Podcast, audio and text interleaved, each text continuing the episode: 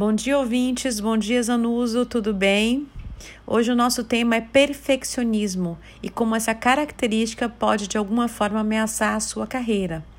O que é perfeccionismo?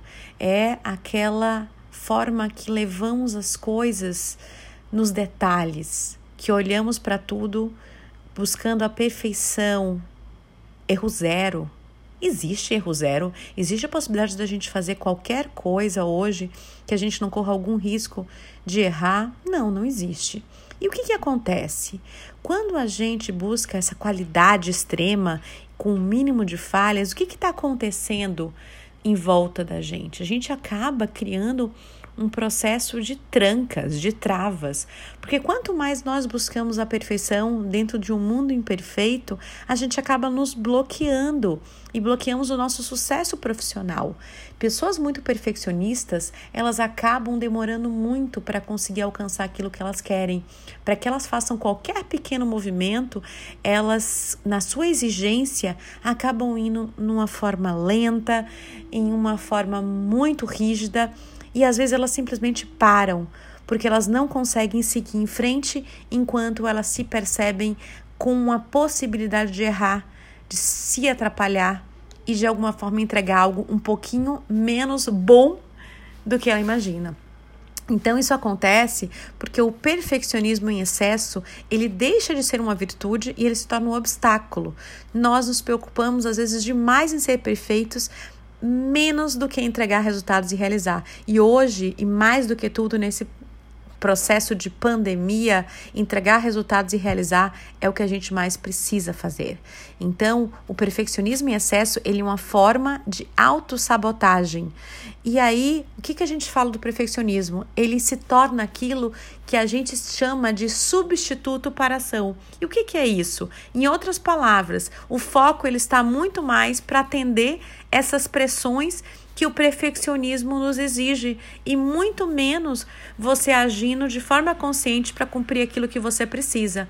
Então, a pessoa que é perfeccionista é aquela pessoa que leva muito tempo para entregar as coisas. Por quê? Porque elas querem dados, fatos, informações. Se a gente fala aí na área de marketing digital, fotos perfeitas, falas perfeitas, lives sem erros, sem atrapalhações, e a gente percebe que cada exigência é esta que a pessoa faz, mais ela procrastina, ela empurra a, poss a possibilidade de conseguir chegar aos resultados que ela deseja. Então as pessoas normalmente dizem: ah, quando eu terminar e melhorar esse planejamento, eu começo. Ah, falta mais um ajuste. Ah, eu acho que aqui não está ainda bom. E o que, que acontece? Enquanto isso vai acontecendo no dia a dia dela, ela acaba não entregando aquilo que a empresa precisa, que o seu negócio precisa, que o seu líder está exigindo. E aí, quem está do outro lado, ao invés de olhar isso como uma vantagem, o fato da pessoa estar preocupada com esse resultado,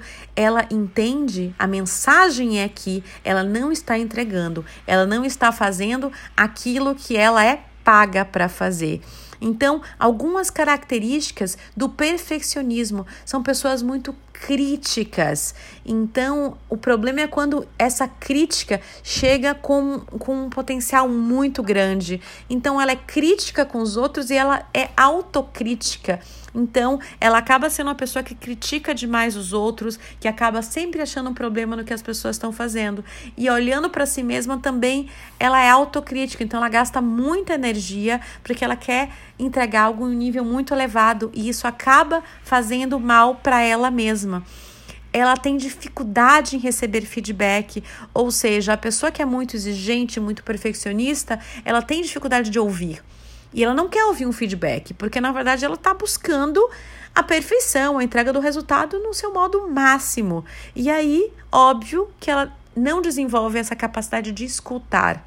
Por quê? Porque ela não quer errar, então ela não quer ouvir um feedback que seja diferente daquela perfeição em que ela deseja ela acaba tendo pouca confiança nos outros. Então, as pessoas que são perfeccionistas, elas acabam é, puxando muito as coisas para elas, microgerenciando as tarefas, controlando as coisas e muitas vezes procrastinando, deixando para depois, porque enquanto elas estão ali buscando o resultado melhor possível, elas não conseguem entregar.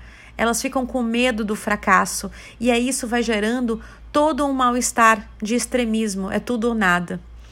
Enfim, eu gostaria que vocês refletissem para que vocês entendam que a busca por uma entrega melhor dentro do dia a dia de vocês, se isso está se tornando um autossabotador ou se isso de fato está trazendo benefícios para a sua carreira e para os seus negócios. Espero ter contribuído. Meu nome é Cristina Dantas, eu sou consultora na área de desenvolvimento humano com foco em carreira. Todas as semanas, às 7h20, nas quintas-feiras, estarei aqui na Jovem Pan para compartilhar com vocês informações relevantes na área de desenvolvimento humano. Muito obrigado e até a semana que vem. Tchau, tchau.